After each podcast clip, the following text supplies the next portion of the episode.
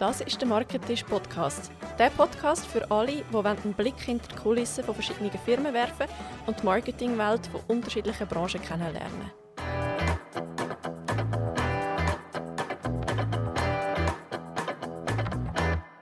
Herzlich willkommen, liebe Zuhörerinnen und liebe Zuhörer, zur heutigen Ausgabe vom Marketisch. Ich freue mich, dass ihr dabei seid und mit unseren beiden Gästen und mir in den nächsten Minuten ins E-Commerce-Marketing eintauchen. Spätestens seit Corona gehört Online-Shopping zur Einkaufsroutine von vielen Schweizerinnen und Schweizer. Bequem vom Sofa aus lässt sich mittlerweile praktisch alles bestellen und heimliefern, ohne dass man mühsam muss durch die Läden stressen und Produkte suchen. Wie ein Online-Shop kann bekannt werden, sich durchsetzen und Kundinnen und Kunden von seinen Produkten oder seinem Konzept überzeugen, zeigen uns heute am Marketisch zwei tolle Gäste auf.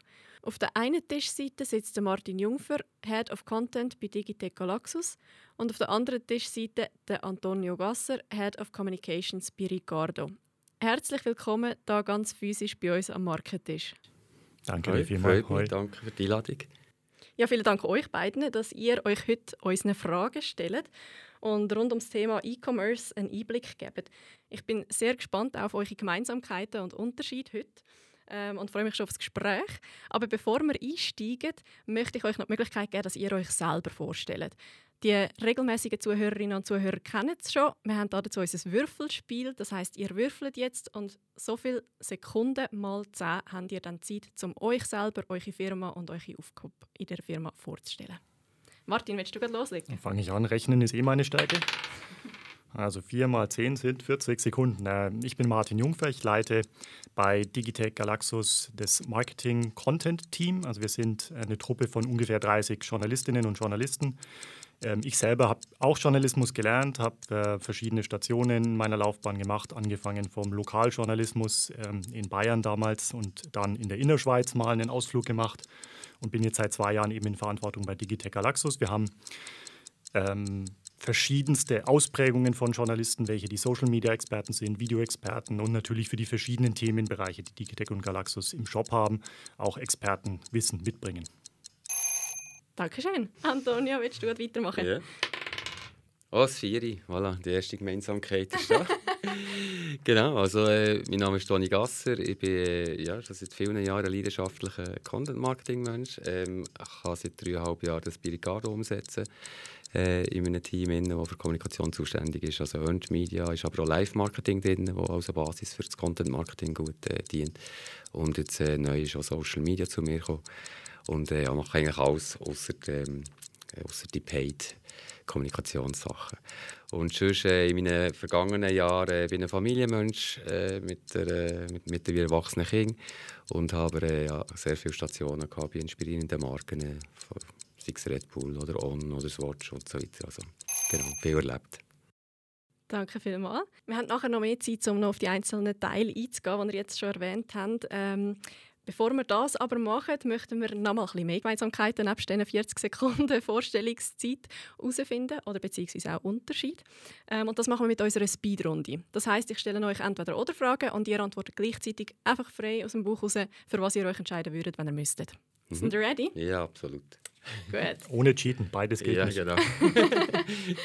Legen wir los. Metaverse oder reale Welt? Real. Reale Welt. Ja. Rechtlich korrekt oder Provokation? Provokation. Älteres Team oder jüngeres Team? Boah, jüngeres Team.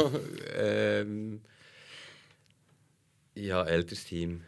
Französisch oder Italienisch? Französisch. Italienisch. Instagram oder TikTok? TikTok. Ja, Instagram. Grossraum oder Einzelbüros? Grossraum. Großraum. Neuprodukt oder Secondhand? Secondhand. Neue Produkte. Genderstern oder egal? Genderstern. Egal. Content oder Design? Content. Äh, Content. Online einkaufen oder offline? Online. Online. Bezahlte Reichweite oder virale Hit? Ah, viral. Virale Hit. Podcast oder Video? Video. Video. Zum Schluss doch nochmal Gemeinsamkeit. ich glaube, wir haben ein bisschen mehr Unterschied als Gemeinsamkeiten. Vielleicht denken auch die Hörerinnen und Hörer, die haben jetzt, ja, ist ja klar, haben ihr äh, unterschiedliche Meinungen bei diesen Themen. Ihr habt ja zwei komplett unterschiedliche Konzepte. Ich glaube, was viele Hörer und Hörerinnen die nicht wissen, ist, dass Digitec Galaxus auch einen Secondhand-Bereich hat und anbietet. Mhm. Und ähm, dort auch relativ viel Produkt drauf, also nicht ein, ein unwichtiger Teil. Allerdings natürlich mit einer anderen Ausprägung als bei, bei euch, Toni, weil äh, letztlich für uns ist es ein Ansatz für mehr Nachhaltigkeit, dass die Leute einfach sagen, Produkte, die sie austauschen, weil ein Nachfolgeprodukt kommt, kannst du einfach wieder verkaufen. Also da geht es nicht um den Profit, der vielleicht bei Ricardo mit der Auktionslogik eher im Vordergrund steht. Bei uns ist es wirklich so der Gedanke, bevor ich es in der Schublade liegen lasse oder vordrühre, ähm, dann stelle ich es in die Wiederverkaufsplattform, weil ich habe es eh in meinem Kundenprofil. Also ich hoffe nicht, dass wir uns da Konkurrenz machen. Ich glaube, das ist eine ganz, ganz nette Ergänzung. Ja, also absolut. Also ich bin mega Fan auch von, äh, von dem, was ich mache. Ich finde das so sehr richtig. Es gibt noch andere Bereiche, wo wir noch mehr Gemeinsamkeiten haben im Secondhand. Ich glaube auch Retouren, die leicht beschädigt sind und so, gehören mhm. zum Projekt Restwert. Das ist ein ja. Integrationsarbeitsprojekt. Äh, und die stellen so wiederum auf Ricardo. Also am Schluss ist, äh, haben wir doch Digitec-Artikel auf Ricardo und das freut uns natürlich schon. Also so viel wie möglich zurückbringen in den Kreislauf. Ja. Das boomt auch, habe ich gesehen. Also auch wenn man eure beiden Zahlen anschaut, ähm, zum Beispiel, ähm, Toni, bei euch im Jahr 2020, habe ich gelesen, haben äh, die 4 Millionen Ricardo-Mitglieder, die ihr dort habt, über 6,5 Millionen Artikel gehandelt. Äh, wie erklärst du dir das, äh, die riesige Zahl, dass es so gut funktioniert? Und ist das in den letzten ein, eineinhalb Jahren mittlerweile auch so weitergelaufen? Ja, also wir sind mittlerweile tatsächlich auf äh, 4,5 Millionen Members. Also wir haben über 1000 neue Kunden pro Tag, die sich einschreiben bei Ricardo das jetzt mittlerweile seit mehreren Jahren ungefähr ein Schnitt zwischen 1000 und mittlerweile 1200.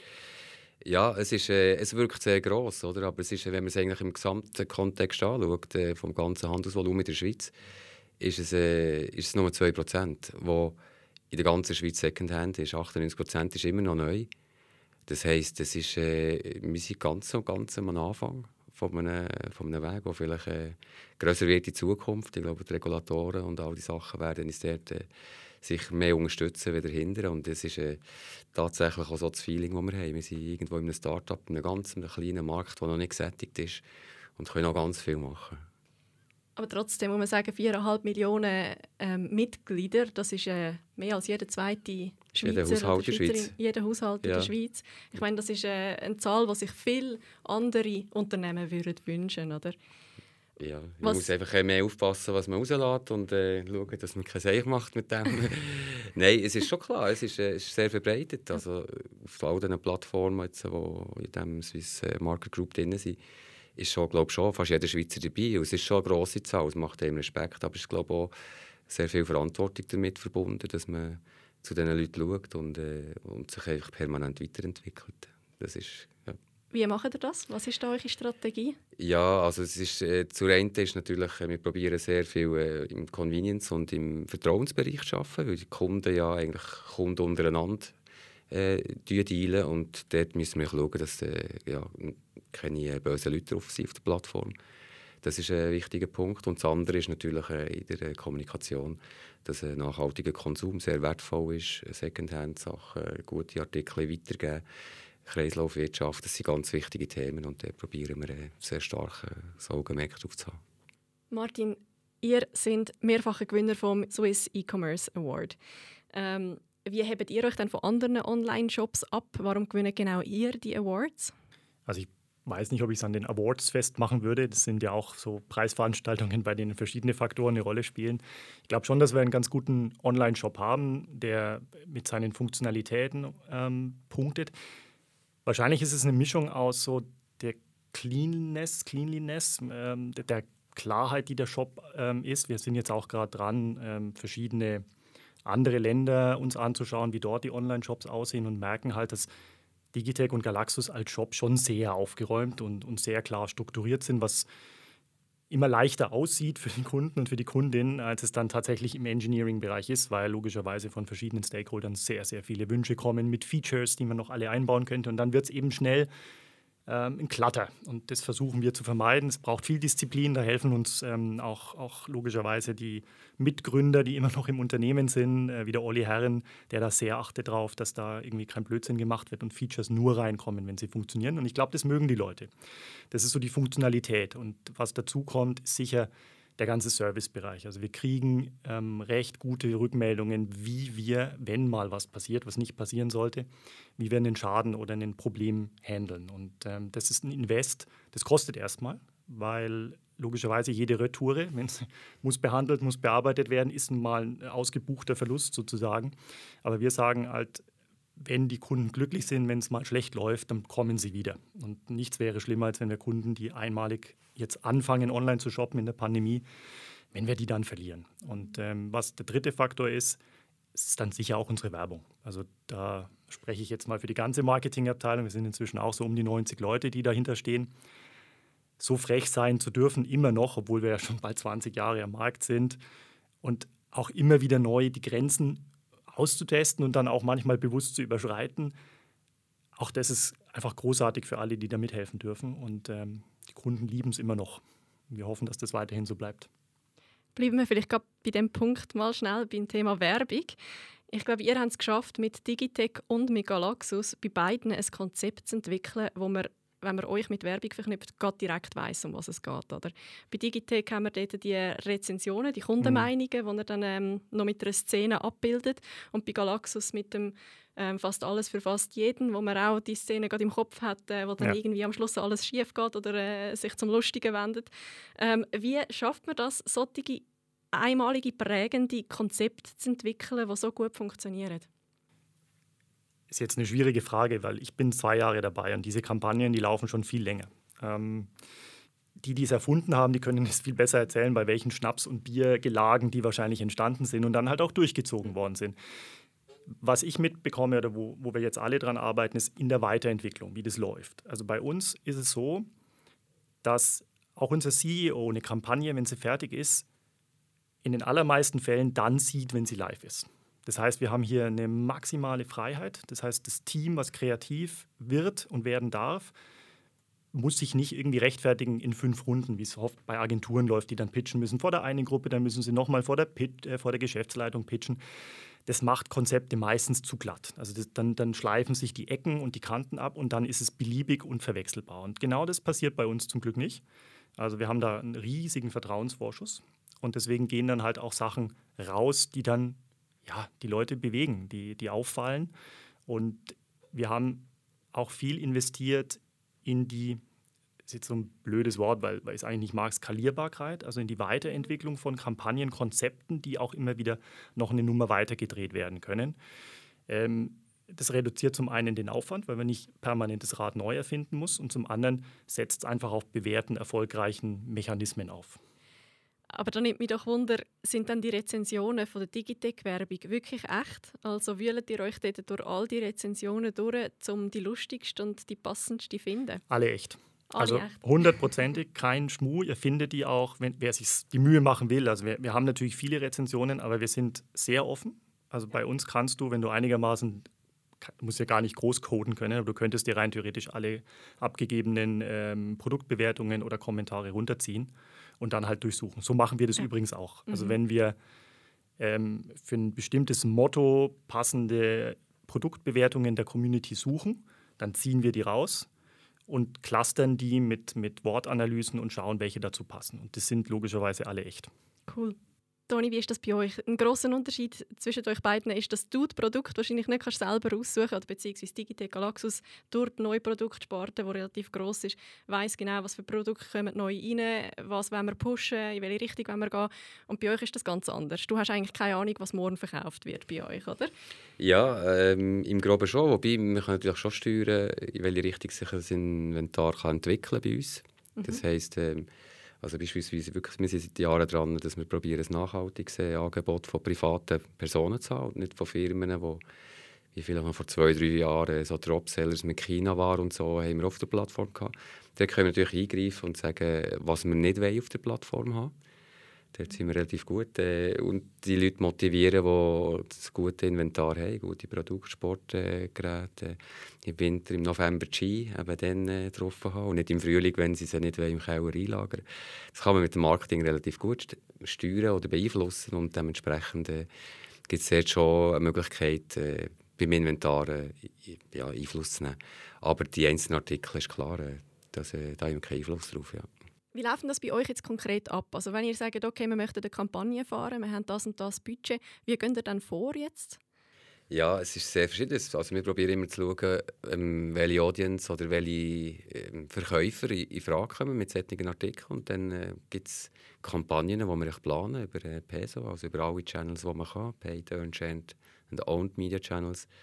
Und äh, beispielsweise in den Medien steht, es gibt keine Velo mehr im Markt und es ist alles ausgetrocknet, man muss lange warten. Und wenn wir bei uns schauen, sehen wir, wir haben irgendwo 17'000 Velos, die in einem guten Zustand sind auf der Webseite. Oder dann machen wir beispielsweise eine Bike Week und aktivieren dann und sagen, ja, wir haben jetzt äh, eine Woche lang Bike und die probieren im Vorfeld äh, zu schauen mit denen, die Bikes haben, dass sie das mitbekommen, dass es gibt, dass dann Haufen Kunden kaufen und probieren natürlich dann äh, genau die Message zu streuen. Jetzt gibt es eine Bike Week und dementsprechend äh, funktioniert das dann. Ja. Gibt es dann im Herbst eine Smartphone Week? wenn die neuen Geräte alle rauskommen von Apple und Samsung? Das ist eine gute Frage. Äh, tatsächlich, äh, das sind bei uns immer so die grossen Hypes, also Playstations, äh, ja. iPhones und so weiter. Also dann sind ja die Early, die First Movers, die, die kaufen sich das neue Gerät. Am nächsten Tag ist meistens immer das beste Angebot für das zweitneueste Gerät. Und das ist aber dann bei uns über, ähm, über digitales Marketing, also über Automatisierungen und so, ähm, können wir das besser steuern, weil es halt auch sehr kurzfristig ist und für das äh, wäre auch darauf an, ein bisschen gross im Content-Marketing oder Eventbereich zu reagieren. Ja. Aber da spüren wir immer alles, was passiert im Markt. genau. Das ist wahrscheinlich auch eine Gemeinsamkeit, die ihr beide habt, dass ihr auch so einen breite Produktpalette haben, also wirklich eben, wie du gesagt hast, von Ski bis zu Smartphones ja alles abdeckt wird. Und das bedeutet auch, ihr habt sehr diverse Zielgruppen. Martin, wenn du jetzt müsstest, äh, deine Zielgruppe beschreiben die Zielgruppe für Galaxus ist recht klar. Das sind alle in der Schweiz. ähm, also fast alle. Ähm, bei Digitech können wir ein bisschen diversifizierter rangehen. Also Digitech ist auch aufgrund der Herkunft eher eine Techie-Marke, dadurch sehr männlich geprägt. Ähm, das sind Leute, Gamer zum Beispiel, die ihre PCs äh, selber zusammen basteln wollen oder immer die neuesten Tech-Gadgets brauchen, egal ob es äh, Kopfhörer sind oder ähm, Smartphones, logischerweise, die tummeln sich eher auf Digitech.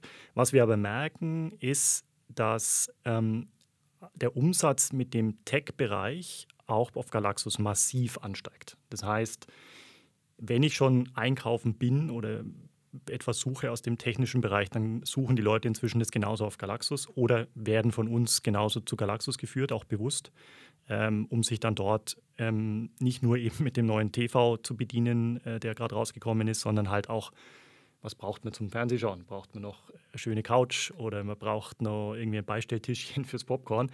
Und das gibt es halt dann bei Galaxus. Und äh, insofern ist der Unterschied in den Zielgruppen äh, eher vernachlässigenswert für uns. Also wir schauen da gar nicht groß drauf.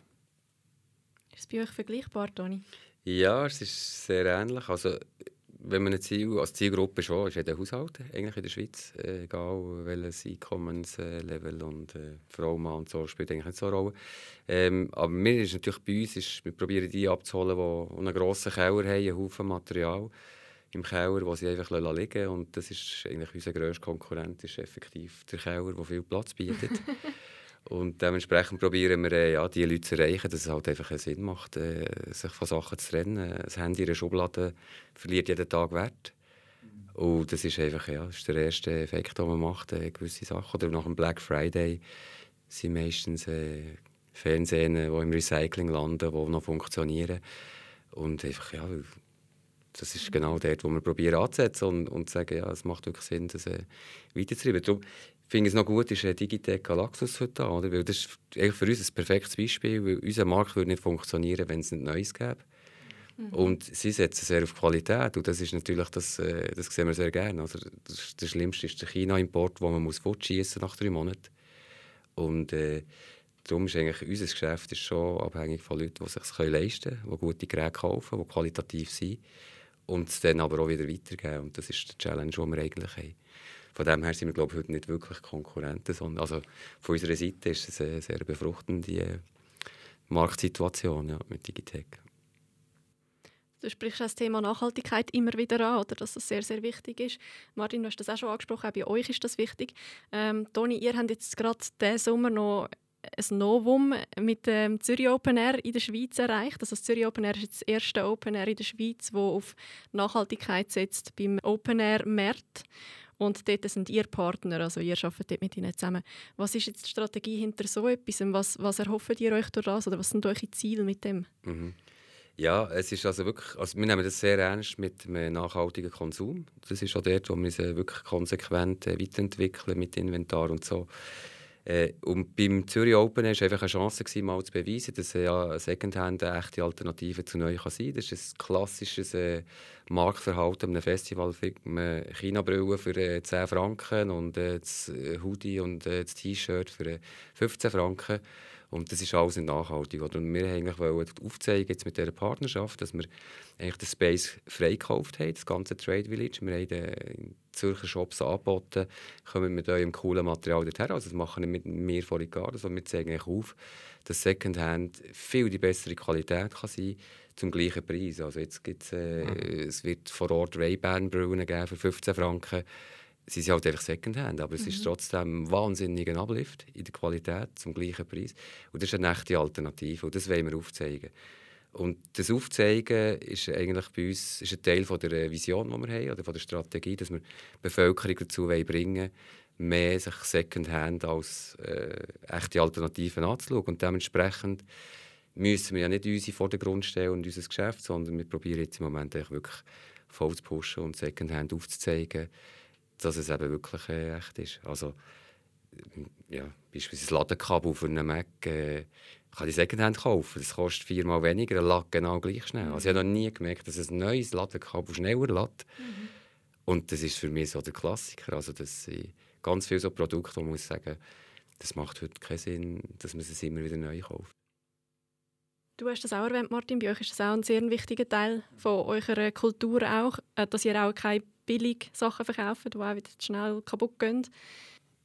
Also letztlich entscheidet jetzt natürlich der Kunde und die Kundin, also was sie kaufen. Aber was wir steuern können, ist halt die Sachen, die wir ins Sortiment aufnehmen. Und äh, wie du auch sagst, Toni, mir ist es lieber, jemand kauft ein hochwertiges Produkt, was vielleicht einen höheren Preis dann auch äh, hat und hat länger Freude dran, als er hat irgendwie nach einem halben Jahr Ärger damit, weil es den Geist aufgibt.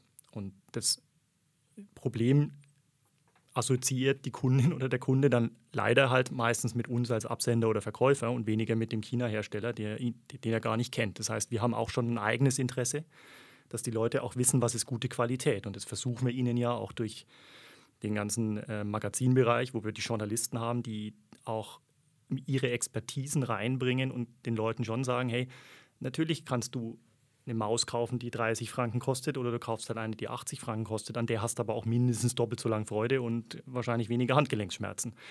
Und die Entscheidung, die die Kundschaft trifft, die gibt uns ja auch recht. Also wir, wir verkaufen, wenn ins Sortiment aus irgendwelchen Gründen mal billig Gerümpel reinkommt, von dem meistens weniger, weil halt auch die Community recht schnell reagiert drauf und dann halt mit ein oder zwei Sternbewertungen das Zeug runtervotet. Und dann kauft es auch keiner mehr. Also das reguliert sich recht gut und wir forcieren und unterstützen das logischerweise mit Marketing. Aber im Endeffekt muss ich sagen, auch durch so gemeinsame Anstrengungen in Richtung Nachhaltigkeit, verantwortungsbewusstes Shoppen, gelingt es uns, glaube ich, ganz gut, dass wir uns da auch positiv abgrenzen von anderen Anbietern, die in den Markt gehen, eher über eine Tiefpreis- oder Kaputtpreisstrategie. Ja, ich muss vielleicht noch etwas ergänzen wenn man ein Produkt kauft, das wirklich qualitativ gut ist, oder, dann hat es einen Restwert, den man weiterverkaufen kann zu einem guten Preis. Und am Schluss ist eben die 80 Franken Maus trotzdem nur 30 Franken gewesen, weil man sie für 50 kann weiterverkaufen kann, während die 30 Franken Maus ein Abschreiber ist.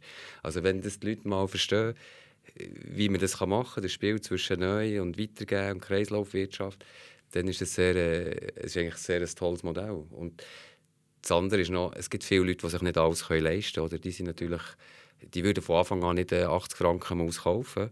Die würden aber dann für 50 Franken oder für 30 Franken eine Secondhand-Maus kaufen in dieser Qualität.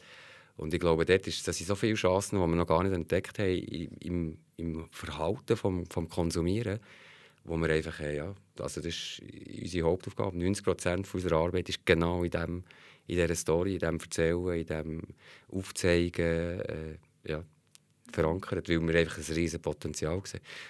Der, der, anfangs der, der Hinweis zum Start-up, wir sind wirklich ganz am Anfang. Wir sind noch wir sind wirklich ganz am Anfang von, von einer neuen Story. Ja. Also wir experimentieren übrigens auch damit, wir, wenn du bei uns zum Beispiel den Monitor kaufst, dann läuft im Hintergrund quasi der Zeit-Countdown, bis zu dem wir vermuten, dass der Mensch diesen Monitor benutzen würde. Und ab dem vielleicht zweiten Jahr kommt dann mal eine Erinnerung. Du hast diesen Monitor bei, bei uns gekauft. Du könntest ihn jetzt verkaufen über die Secondhand-Plattform bei uns und kriegst dann auch einen Preisvorschlag. Und dadurch kommt es natürlich auch wieder ins Bewusstsein, wenn du einen hochwertigen Monitor mal gekauft hast, dann kriegst du auch nach zwei Jahren noch gutes Geld dafür. Mhm. Ähm, und das machen dann logischerweise nicht alle, weil manche dann auch sehr happy sind mit dem Monitor oder auch das Geld nicht investieren wollen in schon wieder ein neues Ding. Ist auch okay. Ähm, aber es triggert natürlich auch wieder den Gedanken dran, zu sagen, ah Mensch, damals habe ich so viel ausgegeben und der ist jetzt immer noch über die Hälfte wert. Das ist ja auch äh, eine Anlage sozusagen, die dann im, in Nachhaltigkeit wieder sich auszahlt. Wir haben jetzt mehrfach schon zum Thema Content mal kurz eine Erwähnung gehabt oder das Thema kurz angeschnitten.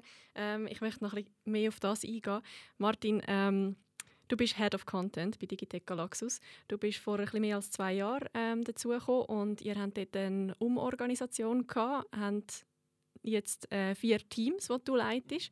Drei davon produzieren den Content und eins tut dann streuen. Ja, das, so kann man das ungefähr sagen. Also wir haben letztlich aus einer recht kreativ wilden Truppe ähm, inzwischen quasi fast redaktionelle, professionelle Strukturen geschaffen, indem wir klassischerweise, würde man sagen, Ressorts ähm, etabliert haben mit Ressortleitern, die für die verschiedenen Themenbereiche zuständig sind. Und es sind diese drei, nenne ich es mal, Editorial-Teams, ähm, die sich halt um die ganze Palette kümmern, von Hardware, Software auf der einen Seite bei Digitech bis hin zu Erotikspielzeug bei Galaxus. Und dafür haben wir so sieben, acht, neun Leute große Teams, ähm, die dann auch inhaltlich die Themen steuern und planen, die wir publizieren im Magazin. Und das vierte Team, da hast du auch recht, das ist so das Distribution-Team, ähm, die aber auch eine Content-Aufgabe haben. Also wenn du kannst nicht einfach nur das Zeug auf die Kanäle noch raufwerfen und darauf hoffen, dass dann irgendwelche Clickbacks kommen, das passiert ja immer weniger, sondern du musst halt den Content dann auch kanalspezifisch adaptieren, ähm, nochmal neu shapen oder vielleicht auch nochmal neu verfassen.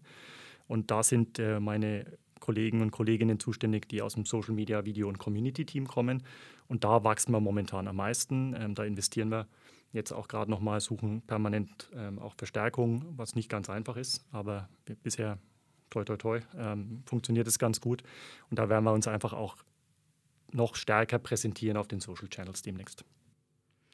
Ich kann mir bei euch auch vorstellen, dass da zum Teil auch schwierige Situationen könnte geben, wenn zum Beispiel das Sales-Team kommt und sagt, hey, wir möchten das Produkt jetzt pushen, das ist irgendwie ähm, total am Kommen oder so und ihr müsst dann wieder Content dazu erstellen.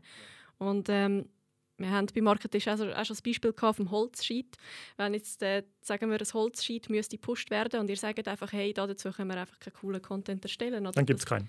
Und dann gibt es keinen. Nein, also das ist, das ist eine, eine Dank, also da bin ich sehr dankbar, dass wir das so klar auch geregelt haben in der Firma, dass wir nicht eine Sales-Abteilung sind. Das klingt irgendwie komisch, weil der Shop finanziert uns als Journalistenteam, aber wir sind dem Sales oder dem Umsatz keine Rechenschaft schuldig. Das heißt, der Erfolg, den wir mit Content haben, der bemisst sich nicht an Umsatzzahlen oder verkauften Stück, sondern der bemisst sich an Aufmerksamkeit der, der Kundinnen und Kunden, der Leserinnen und Leser, also klassisch wie bei einem Medium. Also das ist das, was ich anschaue als Zielwert. Wie viel Page-Use macht eine Story, wie viel ähm, Time on Page habe ich mit den Stories. Und das sorgt, wie du, du deutest es schon an, also Sales-Team ist da nicht immer happy, aber die tragen das voll mit. Ähm, und das Schöne ist ja, wenn dann ein Hersteller kommt, der das nicht verstehen will, dass wir nicht kurzfristig verkaufsoptimiert Content machen, sondern quasi Content Marketing Next Level, dann gehen wir auch gemeinsam zu ihm hin und erklären ihm das, bis er es verstehen kann oder auch nicht verstehen will und äh, dann halt ja, unzufrieden von dannen zieht. Aber äh, das, das, Schöne ist ja, wir sind halt auch so groß inzwischen. dass es schwer ist, an uns vorbeizukommen. Und ähm, die meisten checken das auch, was wir machen und wie wir es machen.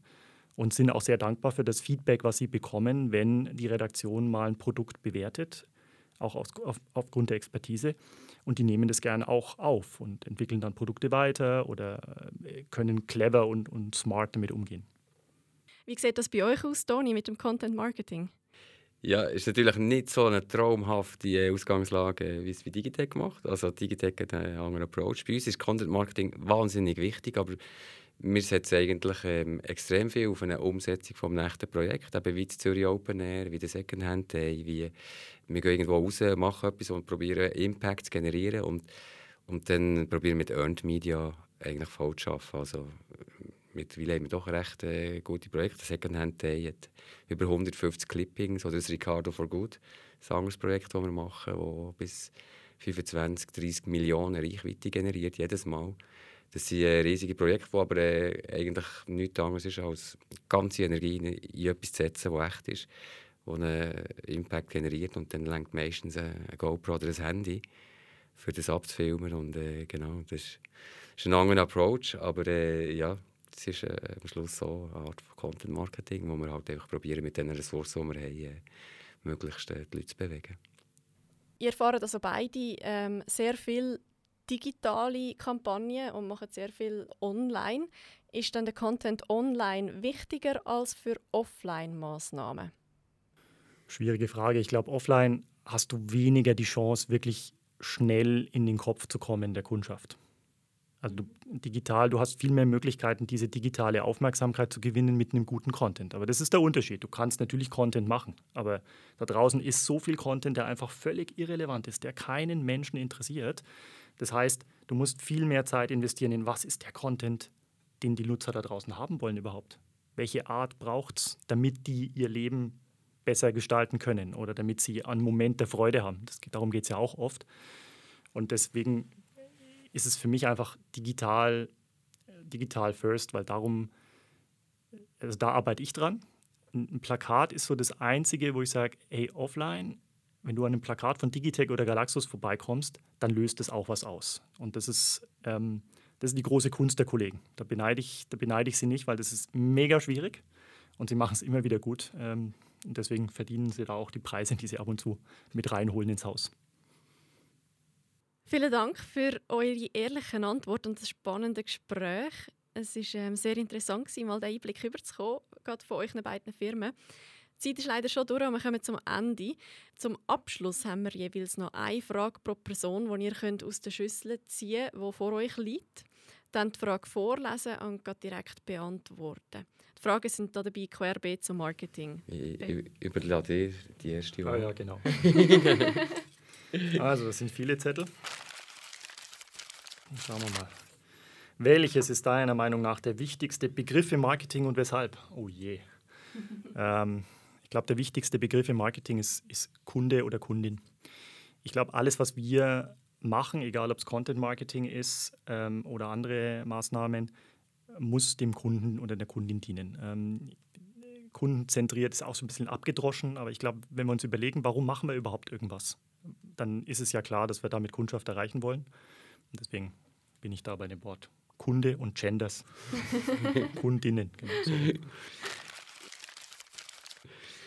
Ja, bei mir ist die Frage, was sind die zwei Must-Have-Tools in jeder Marketingabteilung? Boah, bin ich froh, dass ich die nicht hatte. Nein, ich glaube, das eine sind Daten. Das ist ganz wichtig. Also jetzt vor allem bei uns digital. Wir haben sehr viele Datenpunkte, die wir generieren. Ich glaube, äh, zu wissen, wie, was, wo, wenn funktioniert, wenn man etwas macht, ist ganz wichtig.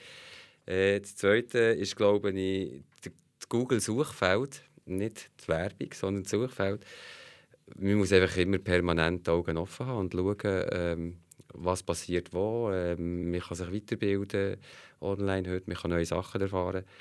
Einfach die Neugier ist sehr, sehr wichtig und äh, ein Browser dazu, wo man kann Zeug erkunden und erforschen, ist, äh, glaube ich, im Marketing sehr wichtig. Ja. Danke vielmals für die Beantwortung von diesen Abschlussfragen, aber auch für das ganze Gespräch und eure Zeit und die Eindrücke, die ihr uns da mitgebracht habt. Ähm, als Dankeschön darf ich euch die bekannten Markentisch-Tassen überreichen. Wieder gefüllt mit Jockey. Äh, muss man im Moment ganz schnell essen, wahrscheinlich, bevor sie schmilzt. Merci euch beiden vielmals fürs Vorbeikommen. Danke dir, Nina. Danke dir, ja. Und euch die auch vielen Dank fürs Zuhören. Ähm, denkt daran, dass ihr uns auch auf eurer Lieblings-Podcast-Plattform bewertet und abonniert, dass ihr auch die nächste Folge nicht verpasst. Die nächste Folge wird nämlich auch wieder sehr spannend werden. Wir gehen dann ins TV-Marketing und haben zwei Vertreter von verschiedenen Fernsehsendern bei uns. Alles Gute und bis zum nächsten Mal.